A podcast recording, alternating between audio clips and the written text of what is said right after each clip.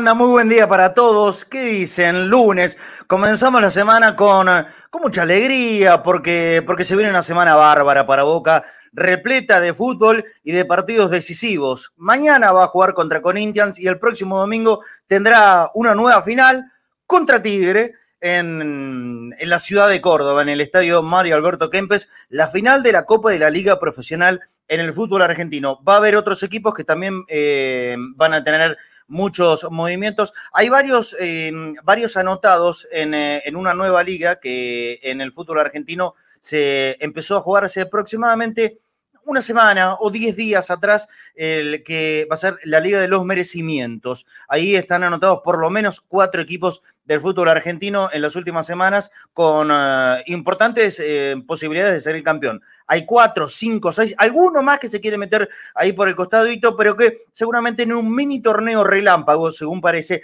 sin definición por penales, obviamente, todo se tendrá que resolver en los 90 minutos. De no ser así, va a haber 30 minutos de suplementario y de seguir una igualdad, seguirán hasta que alguien mete un gol, porque lo importante es patear al arco, nunca se olviden de eso.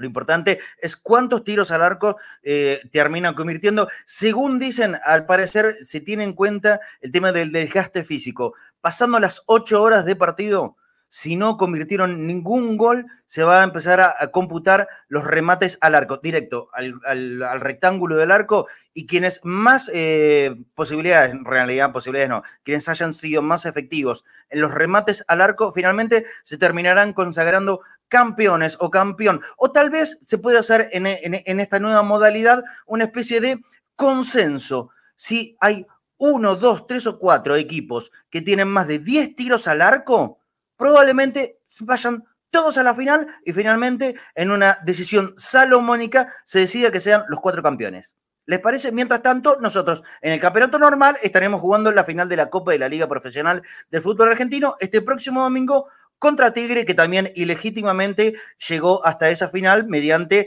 la calamitosa serie de penales, por supuesto. ¿Cómo anda? Muy buen día para todos. Aquí nosotros con la alegría de nuestro equipo que estaba festejando ahí en el vestuario de Lanús, en el estadio eh, Granate, donde el último sábado eliminó de este torneo, el que se juega en el fútbol profesional argentino, al Racing Club de Avellaneda, que es uno de los principales impulsores de este campeonato mereciómetro. El mereciómetro va a estar, va a tener como uno de los principales actores a la Academia Racing Club, bueno, y el resto de los equipos que más o menos ya lo conocemos. Por supuesto que la expectativa del periodismo deportivo argentino es inmensa para este nuevo torneo, para este nuevo torneo, así que estaremos empezando. Yo creo que el día sábado, que es acorde a estos equipos que, van a jugar este torneo. No sé, por alguna cuestión parece que les viene bien jugar los días sábados, estuvieron acostumbrados en algún momento de su vida. Así que seguramente este sábado aproximadamente 16 horas estén atentos. No sé quién lo televisa. No sé si alguien pagó los derechos. Pero usted, fíjense, por lo duda, qué sé yo, en internet, en las plataformas de internet también suelen, suelen pasar eh, partidos sin derechos, así que atenti, sábado 16 horas, cuatro, cinco, seis equipos van a, van a estar en, en este torneo mere, merecimiento que se va a entregar la copa, el, mereciómetro eh, ilustrado para el que tenga más tiros al arco. Estoy leyendo aquí, fíjense, miren, tengo un montón de anotaciones acá. Una, dos, tres, cuatro. Ayer me tomé el trabajo. Pero primero saludo a mis compañeros. ¿Cómo andan, muchachos? Buen día para ustedes. ¿Qué dicen? Hola, hola Marce, buen mediodía. ¿Cómo va? Claudio, Fafi, Pablo, todos. Buen mediodía para todos. ¿Cómo, andan? No, yo le decía a Marce, le recomendé a varios amigos, si este fin de semana total no van a hacer nada, que se vayan a Tandil, qué sé yo, que se vayan al Delta. Tienen lugares para ir a recorrer. Está fresco para Tandil, ¿eh? Está fresco, más allá que es una ciudad muy linda. Sí, pero por lo menos para que, a ver, este, que no se pongan mal, yo no quiero que se pongan mal. una cosa, el sábado, por ahí ustedes me van a me van a sacar la duda. Se jugó la final, la F Cup, ¿no? En Inglaterra se jugó. Sí, el Liverpool. No, no, no, no, no, no, pero no, te lo pido por favor que no lo nombres, no lo menciones. Bueno.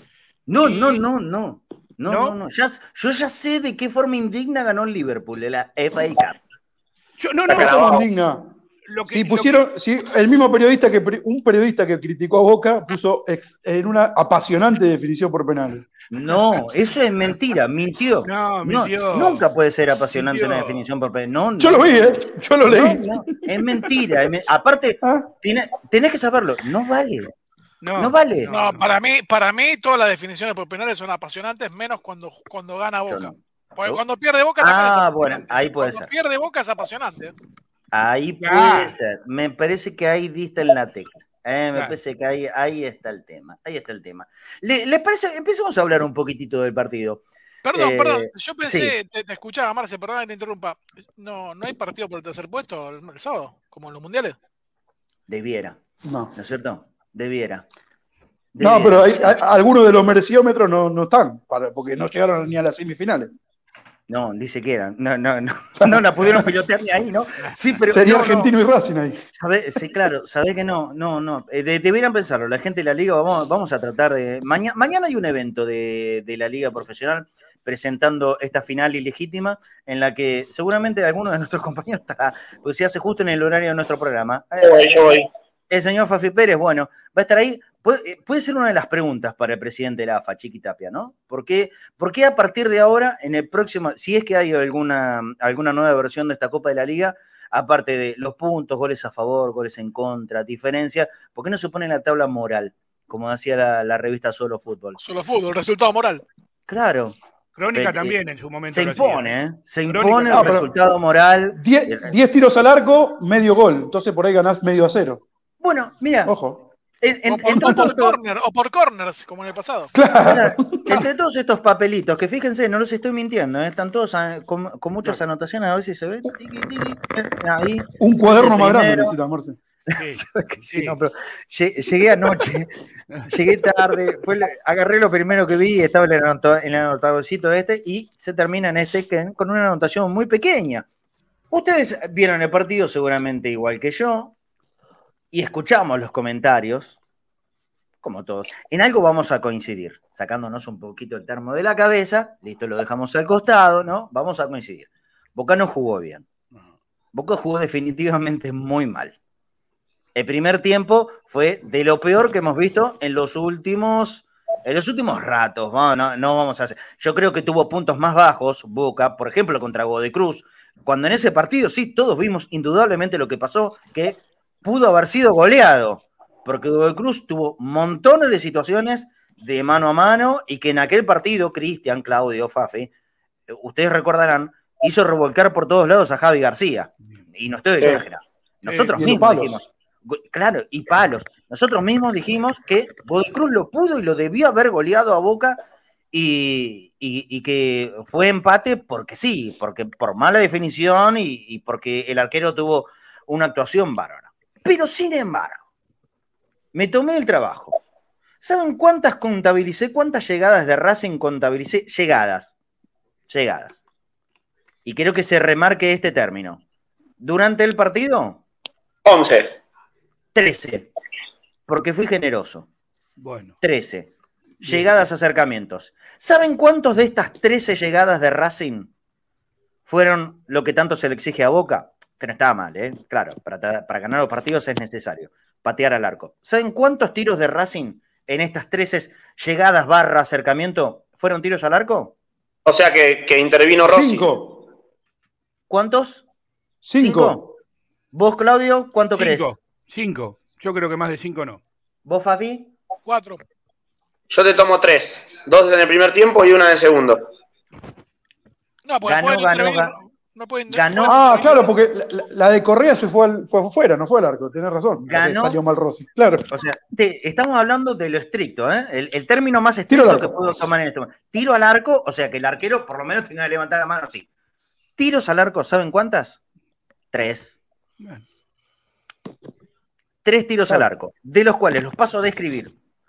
El primero fue el cabezazo de Alcaraz a los cinco minutos. ¿Recordarán? Eh, pelotazo cruzado Llega, eh, llega el jugador de Racing y un cabezazo débil. Rossi le agarró así, tiki, listo, vamos a seguir jugando. Pero es un tiro al arco, lo contabilicé como tiro al arco. A los cinco minutos de partido. Durante toda la primera etapa, que fue indudablemente el peor momento de Boca, antes, que no, estoy leyendo comentarios, pero antes de que nadie piense nada raro, no le estoy dando ningún mérito a a la forma de jugar de Boca. A mí me, gusta que me gustaría que juegue de otra manera. Pero estoy tratando de poner más o menos en tono lo que fue el partido en realidad y a lo que nos contaron que fue el partido, en verdad. Cosa que no fue, por supuesto. Por eso yo estoy contando acá y contabilicé 13 acercamientos de Racing. Tiros al arco, uno a los 5 minutos. El cabezazo de Alcaraz, muy fácil para Rossi. Después el, eh, la segunda aproximación es el cabezazo de Sigali, que la verdad, estoy siendo generoso. claro, no, no solo no fue al arco, sino que era offside. No iba a valer nada. exactamente. No iba a valer nada. El tercer acercamiento. Eh, pierde, pierde Ramírez, dicho sea de paso, para mí el jugador más flojo de boca del partido. Ramírez y un, un, tiro de rojas desde lejos. No llegó a hacer a la posición del arco. La cuarta aproximación a los 14 minutos, robo de Alcaraz a Romero, parte desde más allá de la mitad de la cancha, centro de Chancalay y otra vez Rojas no llegó. Fue cruzado, no llegó Rojas, no fue al arco. Cinco, tiro libre de Chancalay que en el primer palo rechaza a Benedetto, le pifia y ahí por detrás estuvo Rossi. Tuvo que intervenir el arquero, la pelota, si no hubiese sido por la pifia, llegaba sencillo, pero iba a ser contabilizado de todas maneras en este análisis estricto que hice. Pero lo complicó Benedetto, la sacó Rossi. Segunda llegada del primer tiempo. Voy cinco. En la sexta, le roban la pelota a Varela, abren Alcaraz. Es esa jugada que se va mano a mano. El jugador de Racing sobre la izquierda. Minuto 24. Define cruzado de zurda. Mal. No Chancalay, sí, define. ¿Chancalay fue? Yo creo que fue Alcaraz, pero bueno, no importa. Sí, sí, Chancalay. Chancalay. Chancalay, ok, perfecto. Remate cruzado de zurda, lejos. No llegó al arco. Séptima, error en la salida de, Rojo con Alan Varela. Copetti recibe dentro del área una media vuelta, sin mayor riesgo para Rossi. Será la, la taja el arquero de Boca. ¿Quieren ponerlo como llegada al arco? Pongámoslo. La octava, Tiro de Rojas, la que paró con el pecho, un centro cruzado, los pasó a todos. Al último que pasa es a la, cabeza de Frank Fabra, pecho, volea, desviado. 38 minutos, no llegó al arco. 9, corner. La única mala salida de Rossi en, la tarde. Cabeció Correa. Si hubiese acertado al arco, era gol de Racing, pero no acertó al arco libre. Todo esto ocurrió en el primer tiempo. Nueve llegadas de Racing, ninguna de Boca. Muy reprochable, muy mal primer tiempo de Boca definitivamente muy malo. ¿Cuántas llegadas de Racing? ¿De riesgo? ¿Real? ¿Real? Ninguna. Pero si le ponemos a ser un poquito más estricto, esa jugada de Chancalay mano a mano debió haber sido muy peligrosa. No terminó siendo porque no acertó al arco. Yo te agrego el cabezazo, ¿eh? Para mí el cabezazo. El, de los cinco minutos, el de Alcaraz? Sí, sí, ese cabezazo que si lo conecta. Eh, pero es sencillo porque está en el medio y la pelota va cerca de Rossi. Es una jugada peligrosa. Sí. Pudo haber sido peligrosa. claro, pudo haber sido peligrosa. Defecto en la definición. Segundo tiempo. Boca que salió un par de metros, más adelante a proponer el partido. Eh, le duró poco porque realmente no, no, no tuvo recursos. Boca jugó mal. Aquí nadie, nadie está discutiendo eso. Boca jugó realmente muy mal, no tuvo conexión de fútbol, se dejó presionar, eh, estuvo, estuvo muy, eh, muy quieto ante la presión permanente y, y, furiosa que tuvo Racing. Creo que es lo mejor que hizo el equipo de Gago, sin dudas. Después, a la hora de jugar, y la verdad que le costó, de la definición ni hablar. Dos minutos el primer centro al área de Boca en el partido. El primer centro al área de Boca en el partido fue a los dos minutos del segundo tiempo. Y es bravo. Empezamos otra vez a contabilizar llegadas de Racing. La décima. Un centro de Mura que se desvía, toma altura la pelota y va a caer justo casi a la altura del palo ángulo. Atento el arquero de Boca.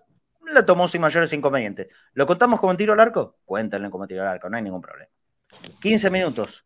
No pasaba nada ya en el partido, no pasaba absolutamente nada. Todos los que estábamos ahí, me parece que ustedes también, ¿no? Y, me refiero al público en general que no pudo ir a la cancha y lo miraba por tele, empezamos a tener ese, esa sensación, ese, ese tufillo de mm, esto, esto va para penales, esto va para penales. Era raro que se pueda modificar, porque ya el nivel de Racing no era el mismo y Boca no levantaba. Llegada número 11 a los 18 minutos. Yo creo que esta es la única clara que tuvo Racing en el segundo tiempo. No, creo no, estoy seguro. Lo vi. La única clara. Pero claro, después del centro de Copetti y la llegada de Alcaraz por el medio del área, si hubiese cabeceado a Alcaraz, y capaz que estaba gritando en gol de Racing, pero no cabeceó, le pegó con el hombre. Y la pelota se fue muy desviada, con el hombro. Muy desviada. La única llegada que yo contabilizo como importante de Racing, que pudo haber sido importante, pero Sí, Cristian, definió mal. No, no, digo que si, si no le pegaban el hombro, también podría haber sido peligroso si le quedaba, porque atrás estaba solo Copetti. Es verdad. Pero, es verdad. pero le pegó en el hombro y la pelota se fue a 5 metros largo. Y aquí, aquí ya en, un, en, una exageración de, de, generosidad mía, pongo dos llegadas más. A los 28 minutos, un centro desde la derecha con una volea de Alcaraz, que termina saliendo muy lejos. Un centro, un tiro libre, centro, Alcaraz anticipa en el primer palo, no estuvo ni cerca del arco de Agustín Rossi, por más que por ahí visualmente, uy, claro, si va para el arco es gol, pero no fue para el arco. Y la última que contabilicé es una chilena, no vi que, cuál fue el jugador de Racing que hizo esta pirueta, que llegó al arco sin mayor problemas para Rossi. Son 13 las que contabilicé. Acá están todas. Las dije todas. 13. ¿De riesgo? De riesgo de verdad, ¿eh? donde, Rossi tuvo que haberse mostrado como un arquero que, que proponía un atajadón infernal, como había pasado, por ejemplo, en partidos contra Godecruz, hasta con el, con el propio River, que atajó dos muy buenas. Racing le llegó 13 veces, acá están todos. 13 veces le llegó Racing. Se aproximó. ¿Cuántas de riesgo? Ninguna. ¿Cuántos tiros al arco? Tres. ¿De qué partido me, qué partido me están contando? Ahora, con esto me están queriendo, claro, e, con, esto nos están queriendo eh, anoticiar a todo el mundo que Boca jugó mal, y la verdad lo vimos todos, Boca jugó decididamente mal el partido, o por lo menos no como, como lo hubiésemos esperado, o lejos, lejísimos de ese gran nivel que había mostrado contra Defensa y Justicia. La verdad es que Boca el primer tiempo, con todo lo malo que fue, para el segundo, por lo menos supo pelearlo, supo igualar las fuerzas. Y alguno podrá decir, en el cual me incluyo. Lo desmejoró a Racing. Sí, lo desmejoró a Racing. Racing hizo lo suyo para desmejorarse. ¿eh? Pero esa es la virtud de Boca en el partido. Lo desmejoró a Racing. Y fue llevando todo esto hasta el final, hasta la zona de confort, que claramente son los penales. Boca se siente seguro en los penales. ¿Y por qué? Por una razón fundamental. Y no solamente por el arquero. Porque Rossi es verdad, te da la seguridad que uno por lo menos va va a alcanzar a tapar, va a atajar. Por lo menos uno lo que transmite, lo que emite, el miedo que genera el arquero de Boca en los pateadores rivales y la virtud de los pateadores de Boca, viejo. La virtud de casi todos los pateadores de Boca. En este caso, Toto no la pudo meter. Para mí no lo pateó mal Toto Salvio. ¿eh? Eligió al medio y es toda virtud del arquero de Racing. Toda virtud del arquero de Racing. Eso no se cuenta como mérito. Ya que 5 centímetros más arriba y es gol igual. Pero menos de 5 centímetros, 2 centímetros más arriba. Y es, gol. Por eso digo, eh, Aquí eh, Chila Gómez estaba completamente jugado y, se ve en la repetición el movimiento de su pierna derecha hacia arriba, o izquierda, mejor dicho, la pierna izquierda, hacia arriba, para tapar el tiro que iba para el medio. Todo mérito del arquero. Ahora, pararte frente a la pelotita, 11 pasos. Tenés 30.000 tipos y 30 millones que sabes que te están mirando por la televisión. La presión que eso genera en tu cabeza, ¿no es virtud? ¿Es suerte? No, y aparte tenía la gente de Racing porque el sorteo favoreció a. Sí, claro, porque exactamente. A ver, el marco, lo que, lo, que ve el jugador son los de Racing. Es verdad, es verdad. Ahí no hay, no hay ninguna virtud, no hay ningún mérito. esto, esto, es el comentario de partido que quiero hacer yo. No me, no me quieran contar un partido que no lo fue. Nada más. Yo sí reconozco absolutamente que Boca no jugó bien. Pero ¿saben qué? A la hora de la definición, el mejor fue Boca. Y el que va a jugar la final es Boca. Listo. Sí, Fafi, ahora quiero que escuchar el comentario de cada uno de ustedes, por supuesto. No, hablando de esto de, los penales que hacía Singapé por, por Chila Gómez y también por Rossi, llegó a siete remates atajados en definiciones por penales eh, en Boca Agustín Rossi, solo lo supera el Pato Bonancieri. Eh, está segundo ahora en la historia del club, solo por arriba de él está Bonancieri y acá tengo el dato. Eh, primero, noveno mata-mata o definición que define quién queda fuera, que gana así, el que, pierde queda fuera, de Agustín Rossi, noveno que termina con el, arco invicto, de aquel partido contra Atlético Mineiro, que fue 0 a 0 en ambas eh, situaciones. Desde allí hasta el partido del sábado, nueve definiciones, las nueve terminó con el arco en cero, y el partido del sábado llegó a 120 partidos con la camiseta de Boca. De esos 120 partidos atajando en Boca, en 57 partidos mantuvo la valla invicta, da un promedio de 47,5 y llevándolo al ciclo Bataglia, que son 36 al mando del equipo de Boca de Sebastián, tiene 19 en estos 36, es decir, el 52% de la valla invicta tiene Agustín Rossi con la camiseta de Boca. Agrego algo, agrego algo, Marce. Eh, los seis, las seis eliminaciones directas que jugó Bataglia las ganó. Y además, esto que hablabas al principio. Me recordás porque la verdad, la verdad yo soy de memoria, yo me acuerdo todas las de Copa Argentina. ¿Y cuáles más las? ¿Cuáles más hay? Hay una que, no, que no, importa porque es un amistoso, pero aquel con Barcelona. Ah, bueno, sí, pero esa se la contabiliza. Y después son está entre los seis eliminaciones que, jugó. Eh, no, no, no. Dale, eh, eh, vamos a pensar entre todos. Copa Argentina, Argentino Juniors. Talleres. No, Argentino no. Argentino le ganó 1 a 0 es el único que ganó. Es la final con Talleres, la eh, cuarta no, patronato. Vos, estás hablando de definiciones por penales. Yo digo de, mm, de, ah, series. Que, lo ganó, claro, sí.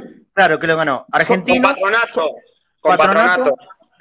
Patronato, primero. Esas son las tres de Copa Argentina. Sí.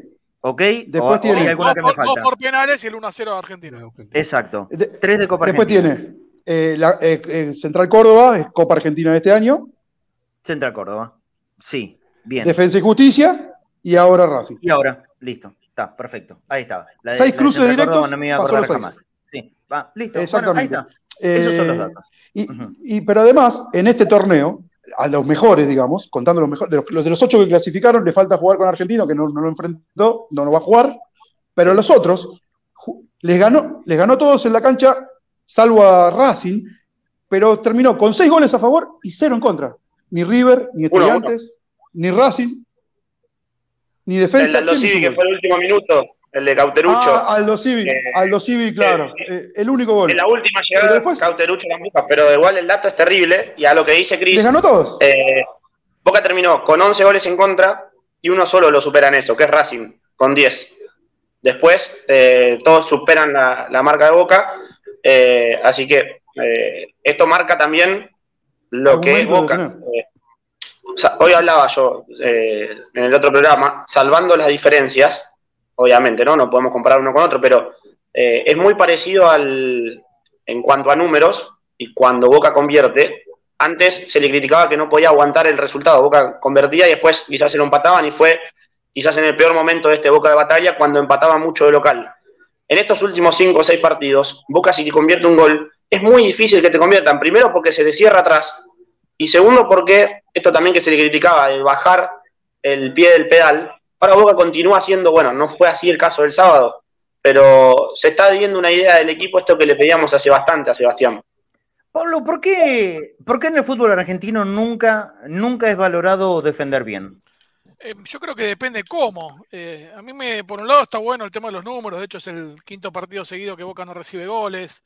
Eh, esas son cosas positivas, pero a diferencia de lo que vimos en los partidos anteriores, sobre todo con Defensa y Justicia, donde todos coincidimos que fue tal vez la mejor actuación de Boca, tal vez no, la mejor actuación de Boca del año y una de las mejores del ciclo Bataglia. A mí me da la sensación de que, de que Boca ayer justamente salió a eso, a, aguantar el 0 a 0, porque si un, equipo que no genera situaciones de riesgo, imposible que haga goles, imposible que gane en los 90. Y eso a mí me hace un poco de ruido, más allá de la clasificación, la puntería, Rossi, todo lo que quieran, es como que termina siendo eh, eh, eh, finalista gracias a que Chancalay malogró ese mano a mano. ese es el tema. más allá de que posiblemente en la presunción del partido de Bataglia haya dicho hoy Racing es un equipo que juega mejor y hay que defenderse de otra manera, porque en el primer tiempo fue muy superado y, todo, y el 0 a 0 gracias a la impericia del ataque rival. Eh, a mí me hace ruido eso. Después el resto eh, está buenísimo. Que, Boca juegue, juegue, otra final. No creo que Boca y Tigre sean los mejores del torneo. No creo. Para mí es falso, es mentira eso. Pero no importa. Está en la final y ojalá que la gane. Bien, eh, nosotros estamos esperando por la entrada de Seba Rosa, que dice que está con problemas con el audio. Bueno, lo, esperamos a Seba que, solucione el temita técnico, porque por supuesto con él vamos a analizar todo el partido. Cristian, ¿cuál es el sector más flojo que viste de Boca en, el partido contra Racing? ¿Defensa, medio o ataque? Eh, es raro porque esto, como decía Pablo, que terminó en cero el arco, yo creo que las mayores preocupaciones de Boca vinieron por errores de Boca, o sea, errores en la salida, vos nombraste recién un par de llegadas, eh, pérdida de Ramírez, pérdida de Varela, pérdida de Rojo. Eh, vinieron más por eso que, por otro lado, pero creo que el, peor lugar me parece fue el mediocampo, que no contuvo nunca Racing, y nunca pudo, nunca pudo dar dos pases seguidos para que Boca descanse. Porque una forma de defenderte cuando no estás jugando bien es tener la pelota. Y Boca nunca pudo dar más de dos pases y por eso sufrió tanto el primer tiempo Sufrió en el sentido de correr siempre atrás de la pelota y no en tanto como vos lo marcabas recién en, las llegadas que tuvo Racing. Coincido absolutamente. Lo, más flojo de Boca en el partido fue el medio campo. ¿Por qué? Porque no pudo nunca contraponer a la presión de Racing. Racing presionó muy bien. Siempre había por lo menos, por lo menos, uno o dos jugadores más de la academia sobre uno de Boca cuando iba hacia la pelota. Tanto es así, pero ¿saben qué? En, todo esto, que solamente mm, me pretendí ser riguroso con el tema de la llegada de Racing y bla, bla, bla, hay algo que pasé por alto y que no debiera hacerlo, que no debiera hacerlo. Cuando los partidos se ponen calientes y luchados como fue en el segundo tiempo, remarco, en el segundo tiempo, obviamente que empiezan a haber muchas situaciones de jugadas de pelotas divididas. La pelea, la pelea, lógico, el roce, el cruce entre, jugadores de uno y otro. Exactamente. Lo de Tello, a mí, a mí, me llamó la atención. No sé cómo habrá repercutido en otros sectores. Eh, en Boca no, ¿eh? En, Boca no, ¿eh? en, Boca no llamó la atención, pero me imagino que sí habrá causado disgusto. Tenían, sí, obvio, porque tenían dos antecedentes cercanos, Independiente y Lanús. Eh, Lanús, recuerden aquella jugada del final muy protestada eh, la mano de Ángel González en la que pedían penal. Y además esto le remarca, la dividida. Eh, uno un, integrante del cuerpo técnico me dijo, vos fíjate que sancionó con amarilla un pegarle en el brazo de eh, Zambrano a Copetti y no sancionó con amarilla una patada en la cara de Sigali a Benedetto.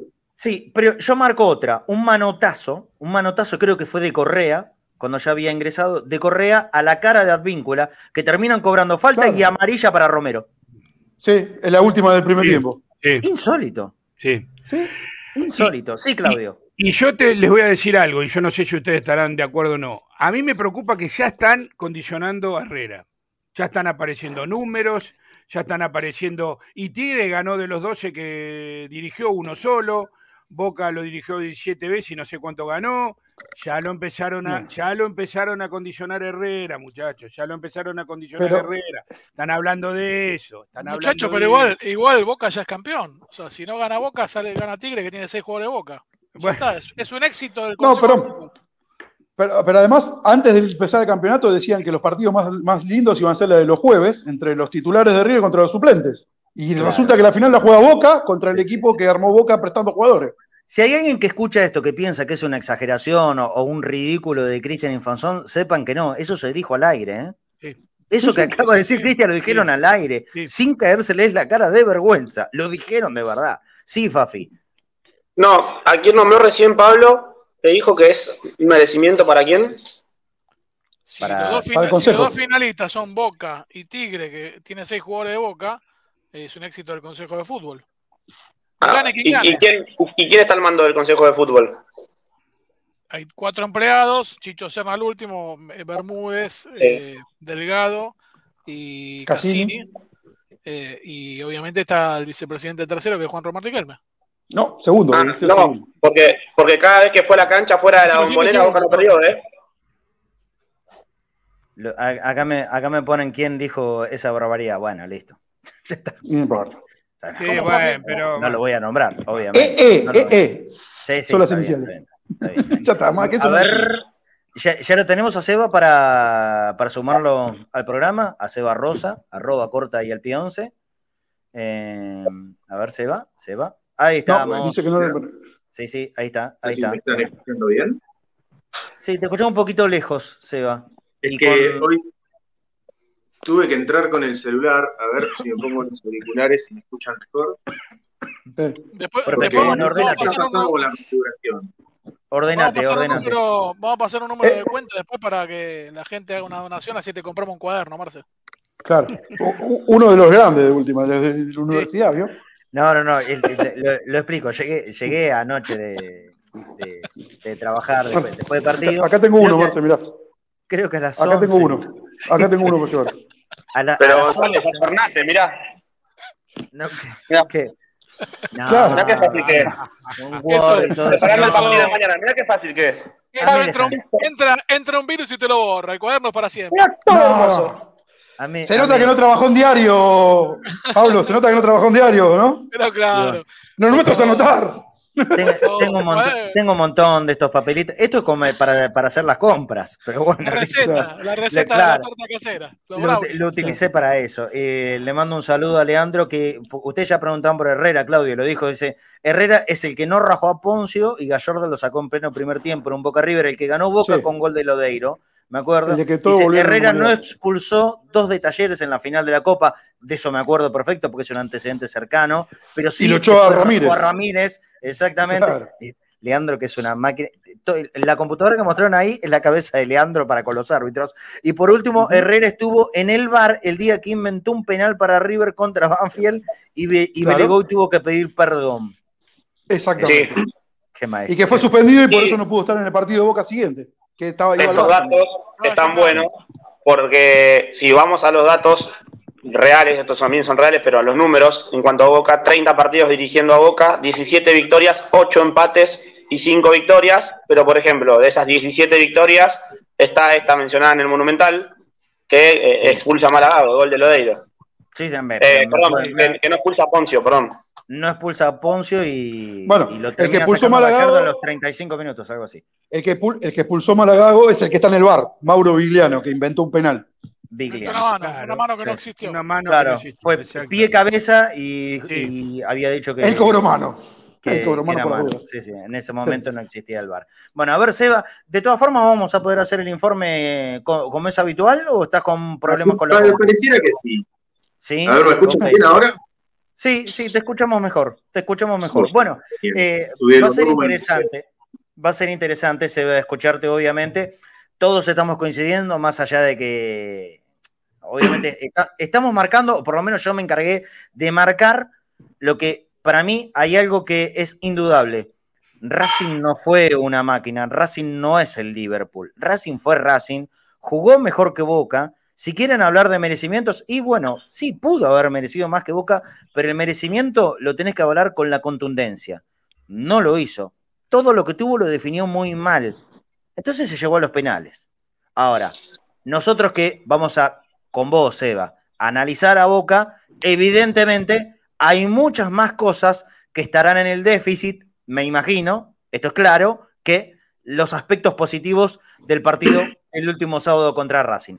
Te escuchamos y te miramos los que estamos a través de YouTube, Facebook, Twitch, Periscope, todas las plataformas audiovisuales. Dale, Seba. Sí, yo creo que, yo creo que hay dos cuestiones. Creo que afecta para los dos lados esto.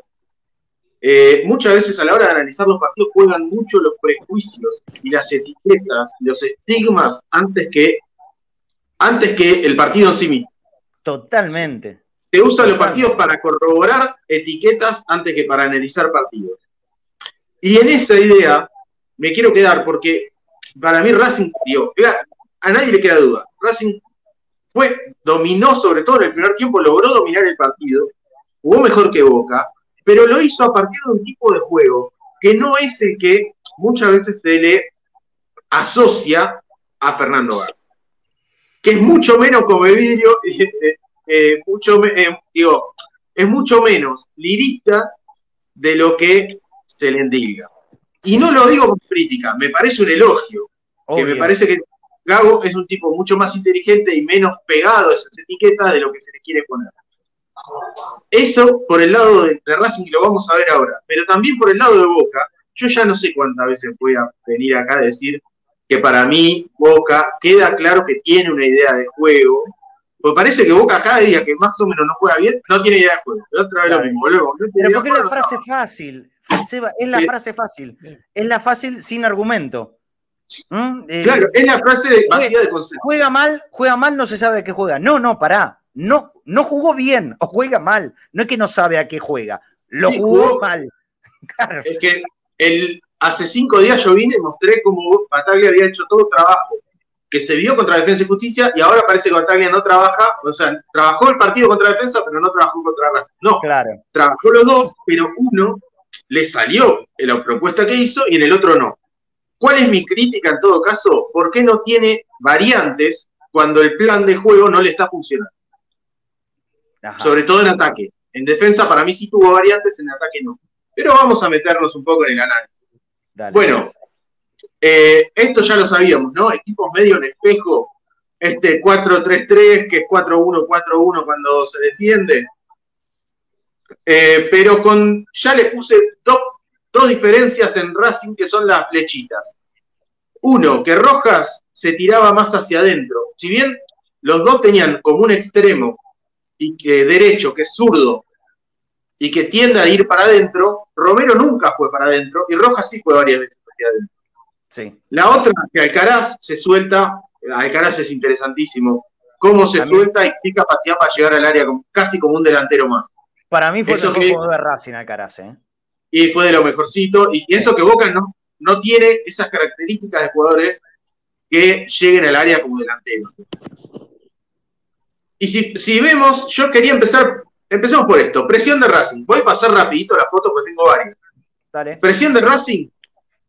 Y esto que Racing lo obligaba, yo el otro día les mostré cómo Boca lo obligaba a defensa por afuera y una vez que defensa tiraba la pelota afuera saltaba todo Boca, lo mismo le hizo Racing cada vez que Zambrano, por ejemplo, sobre todo salía con Zambrano, eh, este marcador, vemos que lo, toma, digamos, este marcador, yo estoy señalando en mi computadora, el 9 lo toma Zambrano, no va directo hacia él, sino que va tapándole la posibilidad de que haga un pase hacia rojo. Hacia rojo. Entonces lo obliga, lo obliga a ir por afuera. Y cuando una vez que va por afuera, ahí saltan todos. Salta Chancalay con Advíncula, salta Alcaraz con Varela, salta Copetti a, intentar tapar los pasos. Súper intensa esa presión de Racing, que les muestro estos mapas. Esto es, las faltas cometidas por Racing es el de la derecha. fíjense cuántas faltas en, intentando recuperar la pelota. ¿Cuántas faltas en el campo de Boca? ¿Sí? Muchísimas. Sí. Eh, faltas, digo, eh, uno de los jugadores con más faltas, en, los dos jugadores creo que con más faltas en Racing son Copetti y Chancalay. Claro. Y fíjate que eso también le trajo. ¿Cómo? En la intensidad, como le llaman ahora. Claro. Sí, sí, sí. Eh, y eso le trajo, bueno, también recuperar muchas pelotas altas. Recuperó acá arriba. ¿Sí? Esto, en el mapa de la izquierda vemos todas pelotas que recuperó con el eh, en distintos sectores de la cancha y vemos que son un montón en, el terreno de Si sigo, lo que vemos es que Bueno, esta presión, una vez que saltaba de Zambrano hacia Advíncula, no había opciones de pase en Boca ¿sí? Ojo, Racing tampoco tenía un millón de opciones de pase, ahora lo vamos a ver, pero cuando Boca no tenía opciones de pase. Eh, si, se quiere, digo, en la, única opción era Romero, tapado. Siempre todos los jugadores de Boca tapados porque Boca, Racing cerraba y asfixiaba. ¿Y qué pasaba? Si Boca la tiraba largo, y acá sí creo que hay un defecto de Boca, por ejemplo, acá hay algo para trabajar en el Si vos no podés salir bajo y empezás a tirar en largo, a Benedetto lo tenés que acompañar. Porque fíjate esto, tengo, traje una imagen, pero tengo varias de estas, en las que Benedetto, ante un pelotazo largo, está mano a mano saltando con un central. Creo que sí ¿sí? Y encima tenés Insúa, Mura, Miranda, Moreno y Piovi, los cinco alrededor de Benedetto. No hay jugadores de boca. Alrededor de Benedetto, ¿para qué? Digamos, porque vos saltás a cabecear, pero saltás a cabecear con una intención. Se la peino a alguien que pique hacia la espalda, se abajo a alguien que venga de frente. No, no hay, o sea, Boca perdió mucho al no tener eh, un buen juego largo. Cuando vos tenés un buen juego largo, lo vamos a ver que lo hizo Racing, lo que haces a veces es estirarlo al rival. Lo que marcamos la otra vuelta que Villa, Villa picó muchas veces a la espalda de Defensa y Justicia, lo obligó a Defensa y Justicia a meterse atrás y le generó espacio entre volantes y defensores que aprovechó Boca para jugar mejor. Seba, en esta imagen te, quiero detener, porque está bueno lo que marcás de Benedetto. Primero que no, tiene jugadores de boca para respaldarlo, para ir a pelear en una segunda jugada, sino que está rodeado por un, dos, tres, cuatro, cinco jugadores de Racing más el que lo está marcando a Benedetto, una superioridad abrumadora. Pero a pesar de eso, porque lo dije en el comentario del partido, creo que en la peor parte de Boca, que fue en ese primer tiempo, y acá rondando estos minutos que voy a mostrar la foto, eh, el único recurso que parecía tener Boca para salir de la presión tan, tan arriba que hacía Racing era pelotazo largo de rojo buscando a la Benedetto que se transformó nada más que en un pivot, no era un delantero de área. Era un, es que Benedetto la podía bajar, la podía bajar, ponele que en esta jugada justo está la pierde. Pero hubo varias que ganó. Ahora, y si la baja acá Benedetto, ¿qué hace? ¿A quién se la da? A nadie, a nadie. ¿Cómo lo acompañás al Pipa? ¿Cómo lo acompañás al Pipa en estas, en estas jugadas largas? Exacto. Porque, digo, y ahora, mira, pasamos rapidito, mira, a lo que hizo Boca sin la pelota. Me detengo en esto solo porque quiero mostrar que cambió un poquito en el primer tiempo y el segundo. En el primer tiempo, si había que presionar a los centrales, el que saltaba era Paul Fernández. ¿Sí? ¿Ves? Otra vez. Benedetto, de hecho, Benedetto viene con el 5 y saltan los dos internos con los centrales. Los extremos de Boca en el primer tiempo se quedaron siguiendo siempre al lateral por su banda. Pero eso hacía que si saltaban los dos interiores, apareciera libre uno de los dos interiores de Racing. Porque Varela podía, o sea, digo, si saltan Paul y Ramírez, Varela puede ir con Miranda o con Alcaraz, pero no puede ir con los dos. Entonces, Racing le encontraba ese lugar a veces con un, inter, con un espacio cuando le ponían dos tipos a Varela, uno a la derecha y uno a la izquierda, y Boca no, le, no lo ayudaba a Varela en ese lugar. otra, otra jugada similar. Salta Paul Fernández con Insúa. Ramírez está intentando salir a presionar, queda en el camino y aparece Rojas libre a la espalda de Ramírez. Sí, sí, sí. De ahí sacó uno, uno de los tiros que, yo tenía. De ahí sacó uno de los tiros. Otra vez, saltan, salta en este caso Varela a presionar, se quedan Ramírez y Paul y aparece Copetti. Ya, ya estaba de, extremo, ya había entrado Correa, un cambio que lo ayudó un poquito a Boca ese.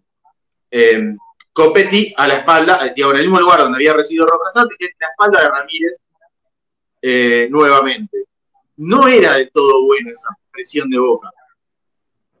¿Y cómo atacó Racing? Vos dijiste recién, Marce, yo lo venía escuchando y decías, Racing atacó, no fue tan claro, no fue, o sea, tuvo tres o cuatro llegadas muy claras, después tuvo varias aproximaciones, pero sobre todo esto, esto es lo que yo decía de que Gago no, no es un lirista. Yo creo que prácticamente no hay técnicos de ese nivel que sean tan eh, puristas como se debate después en, redes, ¿se entiende? son mucho más inteligentes que eso, no, no caen en la gilada de decir eh, solo me gusta ganar con el tiki tiki. Gago sabe que él genera mucho juego con genera mucho juego en salida para atraer a la defensa y que, por ejemplo, en esta jugada, Alcaraz se mete, rompe líneas y con un pelotazo, digo, los equipos hoy tienden a, defender cada vez más cortos, cada vez más cerca. Lo vemos Boca. Esta, es la, primera llegada del partido. Esta es la que vos decías, Pablo, eh, creo que sigue enganchado, Pablo Lisoto, eh, que, que, había sido complicada. Yo creo que Rossi la termina atajando fácil. Esta, es la primera situación de partido, que fue tiro al arco, que fue cabezazo. Claro. ¿cómo, se rompen dos líneas o, tres líneas tan juntas? A veces con un pelotazo largo a la espalda.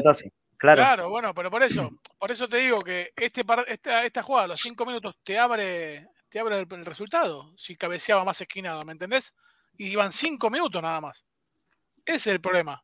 Después sí, es, es, eh, gracias a la impericia del que cabecea, Boca se ve beneficiado y el partido sigue 0 a 0. Eh, eso es lo que a mí me preocupa de cara al futuro. Después todo bien. Eh, en buena hora que, que, Rossi esté tan enchufado para atajar penales, García lo mismo, y, los que ejecutan también estén con buena puntería. Bueno, mira, sobre esta foto que está mostrando Seba, eh, le comentamos a la gente que está por la radio, que siempre es muchísimo más que los que me miran por YouTube, eh, que es la jugada a los cinco minutos, parte un pelotazo desde la mitad de la cancha exactamente, creo que fue de Sigali, eh, levemente cruzado, buscando el pique de Alcaraz, que está a las espaldas de, Paul Fernández, también por detrás de Varela, y delante justo entre Advíncula y Zambrano. ¿Cuál es el error defensivo de Boca en esta situación que le permitió a Alcaraz llegar tan solo? Em, yo creo que una combinación, digamos. Advíncula no, lo, no puede cerrarse tanto, no, no, se cierra fácil, porque fíjate que está Chancalay fijándolo. Eh, al poner el extremo bien abierto, Advíncula no se puede cerrar fácil con Alcaraz. Y acá es una cuestión de diálogo. Hay distintas formas de solucionar esto lo que vos tenés que tener es un diálogo para elegir una y, ejecutarla. ¿Puede retroceder Paul con él? Sí. ¿Puede cerrarse a vínculo en que baje Romero? Sí. ¿Puede saltar Zambrano con, con Alcaraz? Sí, también. Digo, alguien lo tiene que agarrar. Son tres posibilidades, los tres están cerca. No es que hay una, hay una sola manera correcta. Lo que hay es elegir una manera y, ejecutarla.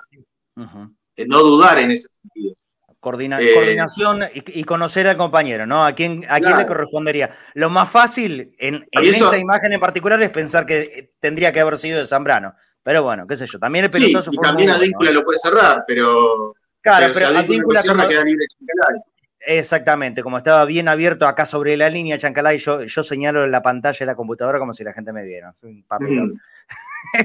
estaba sobre la línea Chancalay. No, me, no me muestres así, no, me, no seas malo. Eh, por, eso digo que si queremos buscar alguna responsabilidad estaría mucho más cercana a Zambrano que a Advíncula, pero me parece que eso es lo correcto, lo que dijiste vos, que el tema de la comunicación, tuyo, mío, un grito, ¿no es cierto? Sí. Pero fíjate, si sigo pasando, fíjate que lo que quiero mostrar es esto, mirá, esta es para mí una de las más claras que tiene Racing, es un centro cruzado de Chancalay para Rojas que llega por el fondo, es la, la jugada que patea el primer palo y se lesiona. Sí. ¿Sí? Están tres contra tres en área, no está del todo bien tomado, podría estar Fabra con Chancalay, es con Rojas, eh, digamos, Zambrano un paso atrás, porque Zambrano está sobrando, pero está sobrando y atrás tiene dos contra tres.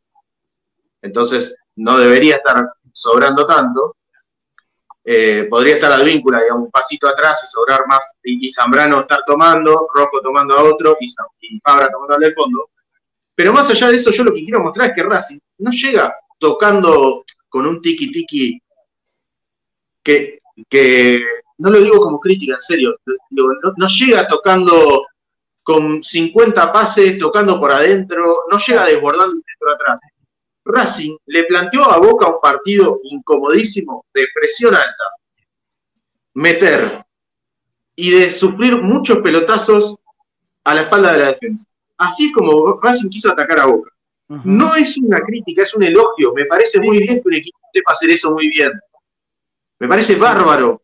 Se muy bien. Eh, aplaudo a los equipos que hacen eso bien. Zielinski, los perfectos estudiantes. Digo, se pareció más en el ataque a lo que muchos se imaginan con Zielinski que a lo que muchos se imaginan con Gago. Y me parece que habla bien de Gago poder hacer eso de vez en cuando. Sí, pero en, la protección de buena parte del periodismo que le encanta eh, esta parte del lirismo, porque, porque vamos a hacer lo mismo que hacen ellos con generalmente con todo el mundo del fútbol, catalogar los líricos, los líricos ya lo embanderaron a Gago para su sector, ¿no? Y que todo, todo lo que haga Gago va a estar eh, asociado al buen fútbol pulcro, de toque, de velocidad, de buscar siempre la asociación. bueno, ahora Seba Rosa te está mostrando que no, no es así necesariamente. fíjate una cosa, perdón que interrumpa, muchachos, pero eh, tanto que se le habla a Bataglia de su experiencia, que es cierta, no hay que esconder eso, eh, Gago también tiene experiencia porque empezó a dirigir hace un poquito más de un año. Eh, y, ese fruto de esa inexperiencia, más allá del planteo y de que está claro cuál es su idea o su estilo, eh, lo benefició Boca ayer, porque Copetti los volvió locos a los dos centrales. Y cuando Gago hace entrar, creo que no me acuerdo quién sale, entra Rojas, ¿no? Que se lesiona. Salió Rojas, salió Rojas y entró, y entró Correa. Cuando entra Correa y, lo mueve a Copetti, le lo facilita el, partido. Entonces, muchas veces se habla de esto de no, porque batalla, inexperiencia. Y bueno, y ayer eh, hubo un error de, inexperiencia de, Gago, de leer el partido y de correr a un jugador que estaba volviendo loco a Zambrano y a Rojo. De hecho, los había hecho amonestar a los dos. Y eso eh, también eh, le dio a Boca un poquito más de aire, sobre todo en el primer tiempo donde la estaba pasando realmente mal. Sí, sí, sí. Yo, yo lo traigo esto porque ahora, primero porque creo que en algún momento Gago va su carrera, no digo mañana, ¿sí? digo dentro de 10 años, pero es probable. Y ya veo las etiquetas, cómo están dando vueltas, cómo esas etiquetas le pueden llegar a costar incluso el día de a Boca. Pero porque esas etiquetas también entran sobre Bataglia, ¿sí? Eh, no las del lirismo, sino justamente lo contrario. Para mí, la idea es que Racing planteó un partido de alta intensidad, presiones, pelotas largas, en el que Racing se adapta mucho mejor que Boca. Entonces la idea de Boca, que no es de ese tipo de, juego, no le funcionaba. Porque si yo voy a pasar rápido, pero otro ataque de Racing, fíjate que no es juntando línea de pase por dentro, ¿eh? es un punta que pica hacia adentro, otro, un interno que llega hacia el área y un extremo que se cierra y pelotazo al área. Y, otro ataque de Racing, este es uno de los pocos ataques del segundo tiempo, es un pelotazo del 5 a Copetti, que era extremo derecho, a la espalda de Fabra, y ganate el mano a mano. Y está bien, ¿eh? me parece bien. Eh, lo que dios Boca no se pudo adoptar a este tipo de ataques. Claro, en el Boca no lo supo hacer. Digo, si alguien pecó de lirismo, en todo caso ayer, fue Bataglia que no pudo, o que no, que no quiso, no intentó llegar de otra manera que no fuera la que había planteado al principio, que era con el borde de los extremos. Se entiende, perfecto. Conceptualmente cierro con esto, porque cierro esta parte del ataque de Racing y, así avanzo rápido para el final, que es, digo, ¿cómo son las llegadas de Racing? Fíjate, en amarillo, el mapa de asistencias de Racing a, jugadas que terminan en tiro de Racing. O sea, esto es el, el pase previo a que Racing tire al arco. ¿Cuántos hay cerca del área? Uno de un corner. Y después no son de tres cuartos, no son un centro atrás, no son cercanos al área. Son todas pelotas largas. Desde la mitad de la cancha, llegó. Llegó mucho. Y todo con pelotas largas.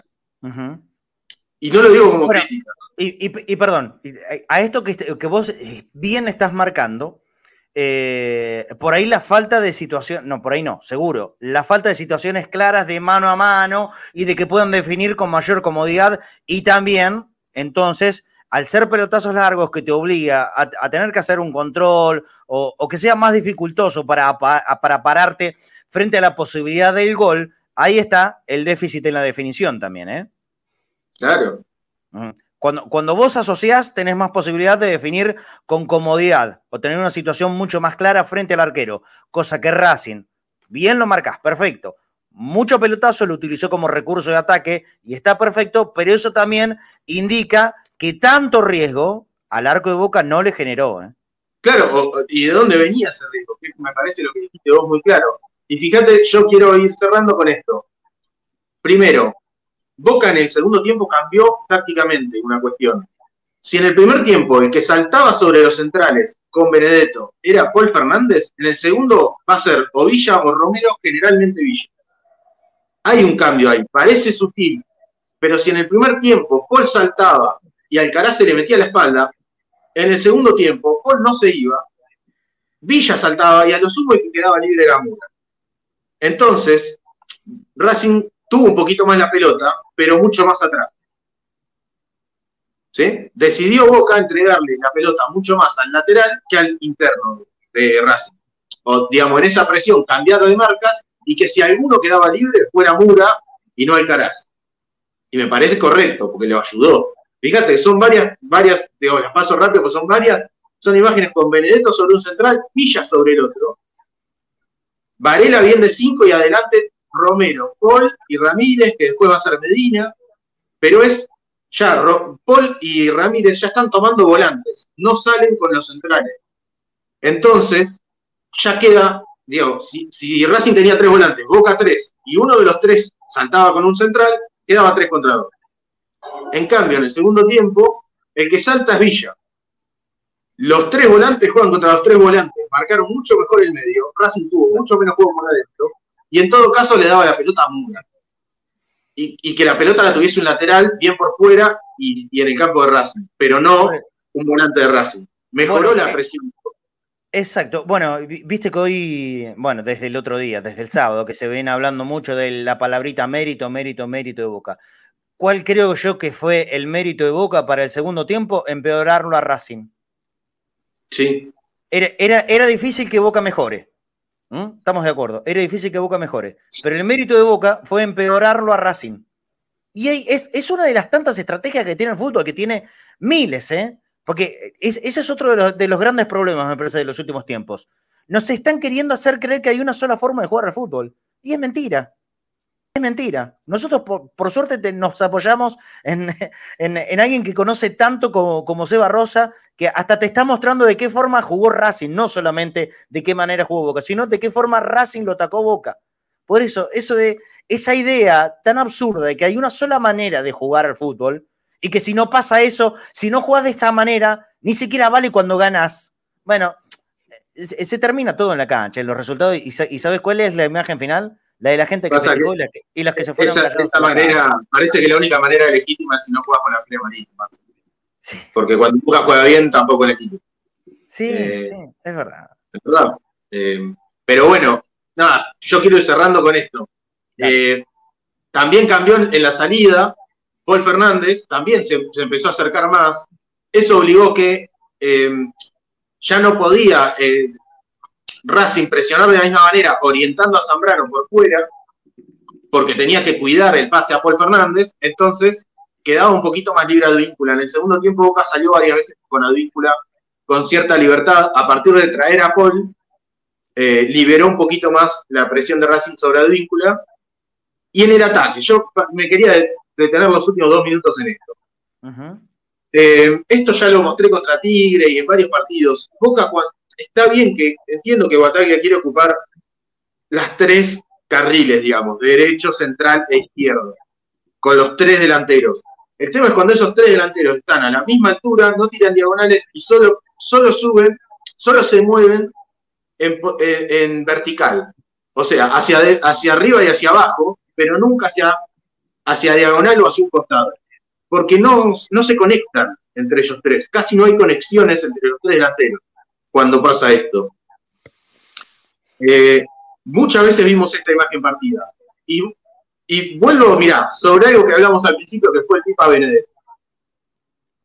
No, antes de eso. Esta, por ejemplo, es una jugada que Ramírez lleva la pelota. Y se la alcanza Villa. no, Villa, o sea, las dos cosas. Villa, en vez de picar y llevarse a la defensa, o sea, si Villa pica, Ramírez le puede tirar una pelota larga. No, Villa parado en el, lugar, espera a que se la den. es un pase a medio metro. Sí. Cuando vos entregas pelota a, un metro, entregas pelota y marca. Además, porque si yo me llevo la, pelota con un tipo que me está marcando y te dejo la pelota a vos en los pies, cuando me voy, te dejo la pelota y el tipo que me marca. Y entonces Villa queda contra dos.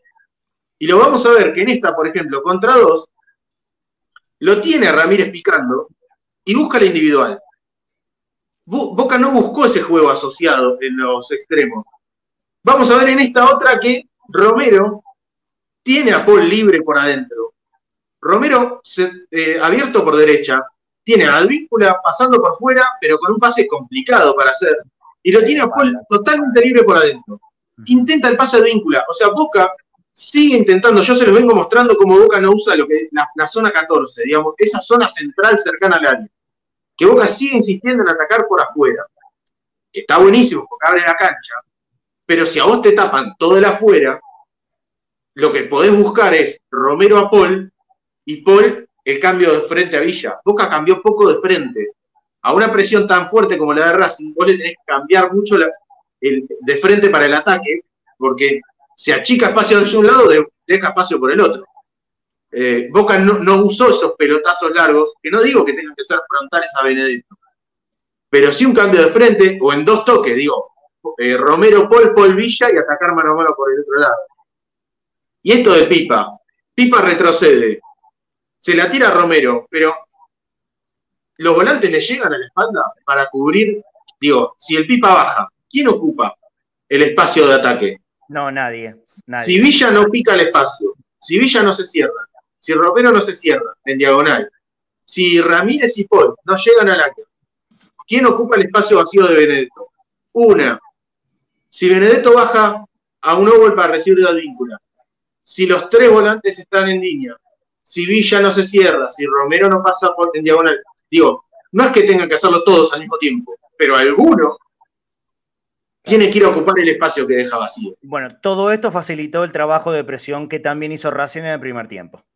Es que recontra, porque yo, que, yo empecé diciendo que Racing, cuando te tira la, la pelota a la espalda, además te obliga a que la defensa esté todo el tiempo preocupada por la espalda.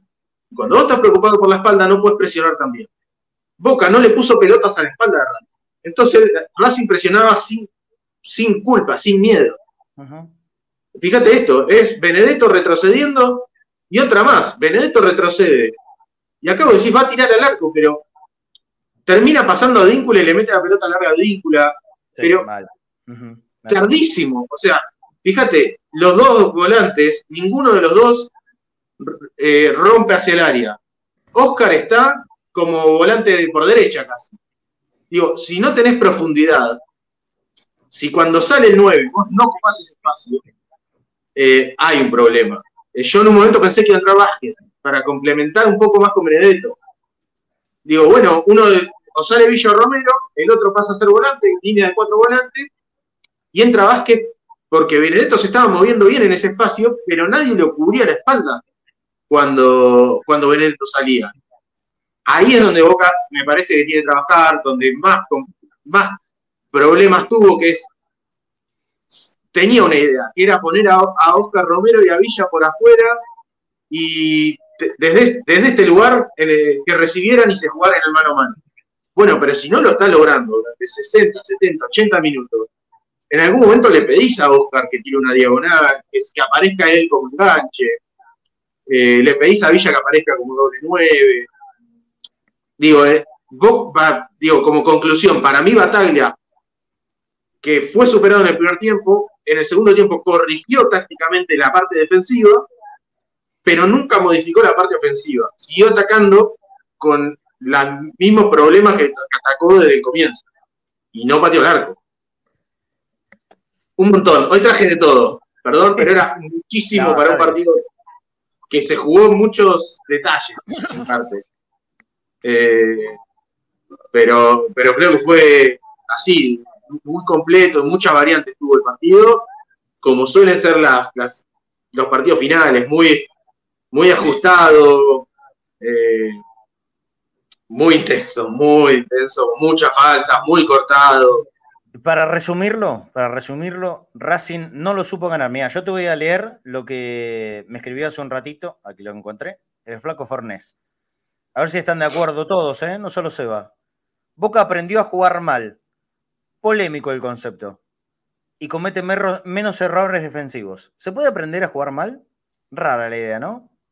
Pero repito, repito el mensaje. No, pero acostumbrarse, y no, a no ser protagonista, quizás. el, mensaje fue así, ¿eh? Exactamente, el flaco Fornés. Boca aprendió a jugar mal y comete menos errores defensivos. A ver, yo lo trato de interpretar. No hay que hacer esto porque lo que dice está acá. Es eso. Sí, lo que dice es eso. Es a Boca le cuesta mucho con la pelota, pero no sufre tanto en defensa. Yo creo, Boca tampoco, yo creo que Boca no lo sufrió tanto en defensa, ¿eh? más allá de las aproximaciones de Racing. Yo creo que Boca no sufrió el partido. Hubo otros partidos que sí lo sufrió muchísimo más que el de Racing, muchísimo más. Y hay varios antecedentes de este mismo campeonato. El más cercano, el que se nos viene, es ese de Gode, Cruz, que fue un desastre, Boca. Bueno, la figura del superclásico fue Rossi. Sí, River le llegó más que Racing, claramente le llegó más. Le llegó, con más peligro, con más peligro. Le llegó con más no peligro. no sé si llegó más, no sé si llegó más, ¿eh? Le llegó con más peligro. Más peligro. No, más, peligro. Sí, le llegó con más peligro. Eh, me creo que es una fase para pensarla esa. Boca aprendió a jugar mal. Sí. Boca para, mí no deja de ser un riesgo eso, no deja de ser un riesgo. Mira, tengo otra interpretación de esta frase. Vamos a hacer dos programas con esta frase que me dijo Flaco Fornes. Eh, aprender a jugar mal es estar duro de la cabeza igual. Saber que no, que, no, no sos capaz de, de por ahí elaborar un gran juego, igualmente de la cabeza estás duro y no te van a ganar. ¿Será eso? ¿Sabes que lo voy a invitar un día al Flaco Fornés? Voy a pedir permiso. Y si él da el ok, eh, que nos explique qué, es lo que quiso decir con esta frase. Para mañana. para mí, lo, para mí lo que me parece interesante es que yo sigo, sigo sosteniendo, Boca tiene una idea, sabe cómo quiere atacar. Boca intenta generarle ventajas a sus extremos para que lleguen o mano a mano o libres. O sea, el tema es qué pasa cuando el rival ya conoce eso y te plantea bien el partido y vos ves que no está saliendo, primero, ¿cómo mejorar esa idea? O sea, si los mecanismos que planteaste para que salga eso no están saliendo, tenés que cambiar algunas cosas. Para buscar la misma propuesta, si querés, ¿eh? que es atacar por los extremos. Pero buscando esa misma propuesta, bueno, si me están tapando los extremos cuando salgo de esta manera, intento salir de otra para llegar hasta ellos. Y la otra es, ¿y si él no, no me está saliendo eso? poder buscar alguna otra variante de juego, porque Boca no tiene llegadas que no sean a través de eso. Boca tiene que poder llegar a partir de alguna manera que no sea solamente intentando generarle ese, ese lugar a los extremos. Si no, está, si no le está saliendo el partido por ahí, Boca tiene jugadores que incluso sin hacer cambios, eh, digamos, cambios de jugadores, puede probar 5 minutos, 10 minutos, a ver si por lo menos desordena al rival, cambiar los extremos de punta, cerrarlo a Oscar un ratito. Eso, lo he Buscar un poquito. Che, Oscar, cerrate un poco a la espalda de Moreno un ratito. 10, 5 minutos. Por lo menos, durante esos 5 minutos lo desordenaste, le cambiaste el esquema. Tienen que reorganizarse ellos. Y cuando vuelvas, tienen que volver a reorganizarse. Empezar a buscar esas variantes. Porque lo que está pasando es que cuando Boca no le sale el plan, no está encontrando alternativas. Claro. El problema es ese, no tiene, eh, eh, tiene carencia de, opciones, de, alternativas, de variantes. Y es muy gracioso porque lo que decís vos es cierto, el cambio de, de, extremo, por ejemplo, hubo un, constante debate durante el partido que Bataglia le decía a Villa, quédate acá, quédate acá, porque Villa se quería ir para el medio y le decía, quédate acá, sobre todo en el segundo tiempo que lo tenía al lado. Eh, y la verdad que, que, desde ese lado, bueno, hay que entender, pero de alguna manera Boca se termina siendo... Eh, rehén de, la lucidez que tengan sus eh, jugadores con jerarquía. Tenés un partido pero ahí está. Pablo, la tecla. Para mí está en la tecla. Villa, en varios momentos, eh, sobre el final del partido, se escucha en la transmisión que, comentan que Villa se iba para el centro y le decía, venía a la izquierda, quédate abierto, quédate abierto, quédate abierto. Digo, es la insistencia y en este caso de Bataglia, de decir, él, está convencido de que esa es la manera, la mejor manera de atacar. ¿eh? Yo lo que digo es, podés incluso defender de la misma manera, decirle, cuando perdemos la pelota, quédate abierto, pero buscame una, una variante cuando está, digamos, si van 80 minutos, no pateamos el arco, y jugaste 80 minutos abierto, y no, no, no, te salió una, los últimos 10 minutos, está bien, cuando pierda la pelota vuelve a abrirte, pero cierta libertad tiene que tener el jugador en esa, para no, no vivir abierto y poder cerrarse él y, que, que pase sea Fabra, por ejemplo. O que el que se abra sea Ramírez o, Medina. Y aparte de una cosa, Seba, si vos estás 80 eh, minutos así y va 0 a 0, si Racing hacía un gol, era obvio que iba a cambiar algo. Entonces cambié antes de editar un gol. ¿Me entendés? Porque si sucedía eso y quedan 10 minutos y Boca tenía que ir a buscar el empate, eh, no iba a mantener Sevilla como extremo, sin meterse, sin buscar opciones, sin que entre otro jugador. Eh, es evidente que en esos 80 eh, minutos no, había funcionado esa idea o esa única alternativa y tenés que sacudir un poco. O sea, no, tenés que ser tan cerrado de, que va a funcionar eso cuando no está funcionando. Pablo, ¿y si cambias y viene el gol? ¿El gol de ellos? No, pero estamos hablando de. Pero puedes sostener la misma. En 80 minutos no pateaste el arco. En la defensa no había que tocar nada. Mira vos. Vos sabés que, bueno, ahí me manda Fafi una foto y yo me, eh, bueno, me, alegra que nos escuchen si es así. es justo, ¿no? Eh, sí, sí, sí, me, alegra mucho y está bien, está bien. Eh, eligen una buena opción. muchachos, nos tenemos que ir, se nos fue el programa, pero ¿saben qué? No hablamos nada, que mañana hay un partido hay un partido y Boca, ya preparó una formación y todo eso. ¿Le podemos dar cinco minutos finales a Fafi para que nos cuente? Dale, Fafi, a ver qué, es lo que Pablo, ¿eh? Y no hiciste la cámara. Que me tengo que ir, ¿eh?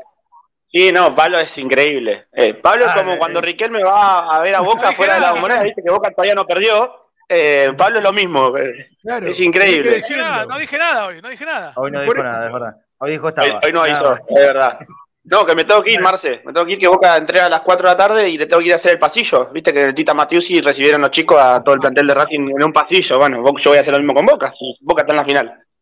¿Qué pasó? Sí, sí, sí, sí. Los chicos inferiores de Racing le hicieron un pasillo a los jugadores cuando fueron a entrenar. Ajá. está bien. Está bien. A ver, si el día, el día que no te toca, el, día que no te toca ganar y quedas eliminado, quedas eliminado con los argumentos que ofreció Racing ayer, eh, eh, no te tenés que sentir mal, porque el rival te superó por penal, por lo que fuera. Pero me refiero Eh, peor es perder 6 a 0, ¿me entendés? O sea, Racing ayer hizo mérito por intentar ganar. No se le dio, empató 0 a 0, perdió por penales. Está bien, para mí el camino que tiene hoy Racing es ese. Eh, y se le va a dar en otro momento o no, o tendrá que cambiar, pero eh, no, no, creo que una eliminación tenga que cambiar todo. A Boca le fue muy mal cada vez que cambió todo por perder. Y a lo mejor no había que cambiar todo porque te tocó perder. Me parece a mí, en los últimos años ha pasado. Una derrota. Quizás justamente, justamente al revés, en todo caso, que, que Racing se vaya eliminado así, no habla mal de Boca eh, necesariamente. No, no, habla bien. Habla de, que Boca no, eliminar a un equipo que incluso se va eliminado así. Pero claro, que se va invicto. Sigue, fue el único invicto del torneo. Quedó eliminado invicto, sin perder en los 90 minutos. O sea, son otras cosas. No, es una crítica. No es una crítica a Boca. Eh, me refiero a que no está mal que, que, Racing de alguna manera se vaya con la frente. Al revés, me parece que habla bien de Racing y bien de Boca.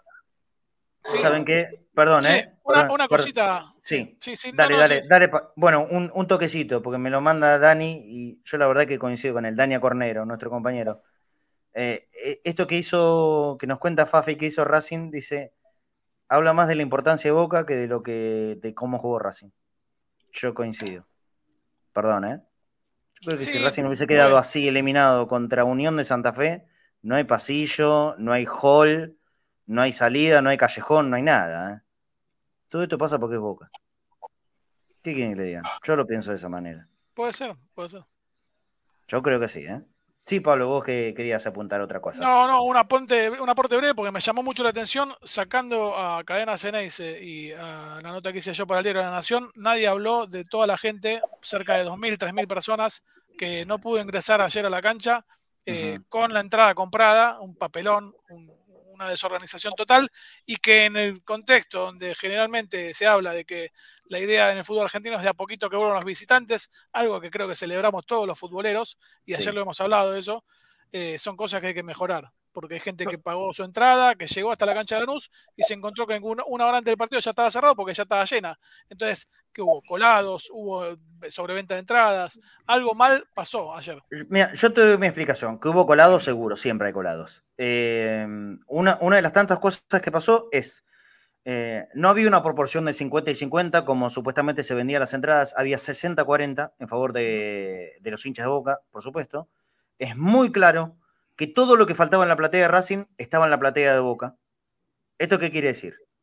Primero, que los hinchas de Boca, en cuanto se agotaron la posibilidad de adquirir sus entradas, entraron por internet a las de Racing y las compraron. Las compraron inmediatamente, las compraron. Racing no estaba cubierto ni en un 50% de su platea, o si soy generoso, 50%. Todo el resto estaba en la platea de Boca, que había muchísima gente por todos los lugares de la platea parada. Eso indica que no tenían su ubicación, estaban parados. Había, había sobre, sobreventa en la platea de Boca. Y eran todos los que estaban del otro lado. Probablemente los que compraron plateas para Boca o populares para Boca eh, se terminan quedando afuera ya porque la capacidad estaba absolutamente excedida. Mucha gente fue temprano, nosotros llegamos a la una de la tarde a Lanús. Todavía en ese momento no había, pero sí a las dos, cuando empezaron a abrir las puertas, cuando se abrieron tanto Popular como Platea. En una hora, a las 3 de la tarde, eso estaba por lo menos en un 80%. Y después todo el resto fue eh, el puchito que faltaba más gente y gente que entraba, que entraba, que entraba, que entraba y que se iba quedando parado. Todo lo que faltaba en Racing estaba en Boca. Eso se tiene que ordenar, sí, sin lugar a dudas. Primero tratando de ser más criterioso en la venta de las entradas. Más gente que Boca no va a llegar nunca nadie. Nunca nadie. Yo no sé cómo lo van a distribuir ahora con Tigre. Yo ayer le escuchaba al, presidente de Tigre en una radio a la noche diciendo que en la última final contra, contra Boca llevaron 25.000 personas. Eso es lo que eh, quieren dar. Eso es lo que, lo que dicen eso, 25 mil para cada lado. Es mentira, no había 25 mil personas en Tigre, es mentira. Tigre, Tigre, tenía una proporción de aproximadamente un 80% de la popular, había mucha gente, eran muchos hinchas de Tigre, no lo, no lo dudo, era un 80% de la popular y un, con suerte, 25% de la platea. Aparte de otro contexto de país, otro contexto de equipo, un equipo que venía jugando bárbaro, que podía ganarle a Boca y de hecho le A mí lo que me hincha, lo que me Pablo. Pero lo mismo pasó ayer en cancha Huracán. La popular estaba llena y la platea no. A mí me molesta la mentira. No había más de 12.000 hinchas de Tigre en Córdoba en la final del año 2019 cuando Boca lo dirigía eh, Alfaro. No habían 25.000. No había más de 19.000. Igual quédense tranquilos. La organización reparte mitad y mitad eh, por, más que no sea lógico. Lo bueno que tiene Córdoba es que va a tener toda una tribuna destinada, toda, toda la popular y toda una platea gigante, como es, en el Mario Alberto Kempes, para la gente de Boca, y será todo en la popular que le corresponde a Tigre, más toda la platea que le va a quedar gigante a los hinchas de Tigre. Y esto no, no, no, pretende ser una chicana ni, ni, una falta de respeto, para nada. Es la realidad. Eh, a mí no me mientan, porque yo estaba en la cancha y, estaba en la platea de Tigre porque ahí es donde nos toca transmitir el partido. No estaba ni en un 25% esa platea. O sea, 25.000 personas, no, no había. Con furia llegaban a 12.000. Con furia. Con mucha furia. Eh, ¿Qué sería lo lógico? Y tratar de darle más capacidad a la gente de Boca que va a ir acarrada, así carrada. Ustedes no saben la cantidad de mensajes que yo ya tengo preguntándome por las entradas, por la venta, ¿cómo vas a ir? ¿Cómo se va? Eh, ¿Vas por avión? ¿Vas por micro? ¿Vas en coche? ¿Vas en subte? ¿Vas en la gente de Boca va a ir a acompañar de una forma descomunal a Córdoba. Va a reventar todo su sector. ¿Qué debiera ser lo lógico? Y bueno, hinchas de Tigre tienen hasta este momento para completar eh, la capacidad. Y si no, darle un poquitito más. Poner, poner la, cuestión de seguridad que, que, corresponda y dar un poquitito más. 5.000 lugares más para los hinchas de Boca van a hacer negocio. No necesariamente tienen que ser para problemas, pero bueno, no creo que pase. No creo que pase. Van a haber dos tribunas para cada uno. Listo. Otra cosa, Boca tendrá todo, todo su parte completa y la de Tigre estará a un 60%, 70% como máximo. Pero bueno, así será. Eh, hay, que celebrarlo, hay que celebrarlo eso si, si Boca llena su... No, es lo normal. Es lo normal. porque se, van enumerando fechas de... Ah, sí, no, sí, sí. No, no, acá el, récord es un título, es vuelta olímpica, no, no me queda claro. Acá me preguntan, eh, ¿Marce viajan a Córdoba? Sí, obvio, amigo, obviamente. Estamos saliendo, ya, ya alquilamos un, departamentito para, nuestra transmisión. Sí, señor. Eh, bueno, eh, Fafi, rápido, por favor. 14-21. qué, es lo que hizo Boca y qué, equipo paró para, jugar mañana contra Corinthians. ¿Qué es lo que va a hacer Boca? Porque entrenan ahora en dos horas, a las 4 ah, de la tarde, en Casa Amarilla. Eh, y después quedan concentrados, como siempre, en el Hotel Intercontinental. A ver, yo te digo que hay 10 nombres confirmados. Rossi, Advíncula, Zambrano Izquierdos, Fabra, Varela, Romero, Paul Fernández, Salvio y Benedetto, te los doy como confirmados. Yo creo que en el entrenamiento de la tarde, Batalla se va a seguir. Si sigo utilizando a Juan Ramírez, o si entra o Medina o Aaron Molina en la mitad de la cancha. Me gustaría verlo Medina. Me gustaría verlo Medina. Pero bueno, será decisión de Batalla. Espero ver los cadeneros Santiago Durán. Me imagino vos, amigo, serás eh, de Córdoba o viajarás a Córdoba. Nosotros vamos a estar ubicados, creo que por el centro. Ahí Gus Pereira consiguió un, lindo lugar donde vamos a estar. Sí, eh, por el centro. Mm, según lo que me contaba Gustavo, es un lugar que le va a gustar mucho a usted, Fafi Pérez. ¿Por qué? ¿Hay lugares de comida? no, me parece que hay lugares donde hay chobolis. No, no, no. Yo voy, si hay comida, voy a estar feliz. no, parece que hay boliches, que, hay una vida nocturna, una vida nocturna muy activa. la, juventud, la juventud que puede trasnochar. Claro, claro. Ah, vivís en Córdoba, Santiago Durán. Bueno, listo, nosotros vamos a estar ahí por el centro. La verdad no sé la calle. Me dijo Gustavo que era por el centro. Hay cervecerías, decía Ricardo Roy, que evidentemente también lo conoce. Así que bueno, perfecto. Listo, ahí, ahí irá Fafi Pérez. Yo voy a el partido es una excusa. El partido es una excusa. Nada, nada, para nada. Vamos, vamos a la no, no, yo ya tengo preparado el mate para, para el viaje, imagínate. Sí, claro, claro, sí, sí, sí, sí. Con la yerba que te regalaron, ¿eh? no con la que tomas vos. Ah, sí, me mando saludos a mi amigo Oscar, que vino especialmente a la cabina de Lanús, me trajo una yerba, no voy a dar la marca, pero muy rica, con un mate grandote, el famoso porongo. Eh, así que gracias. La verdad, acá, lo tengo. ¿eh? Ah, sí. No, espera, la gente quedó preocupada por lo que dijimos en cancha de Lanús. Ángel se qué? bien, ¿eh? No, no, porque pensaron que Ángel capaz se sentaba arriba del mate. No, no, no, no, no. No, no, no. No, no, lo saqué, lo saqué y se pudo sentar sobre la silla. Saqué el mate y se pudo sentar sobre la silla.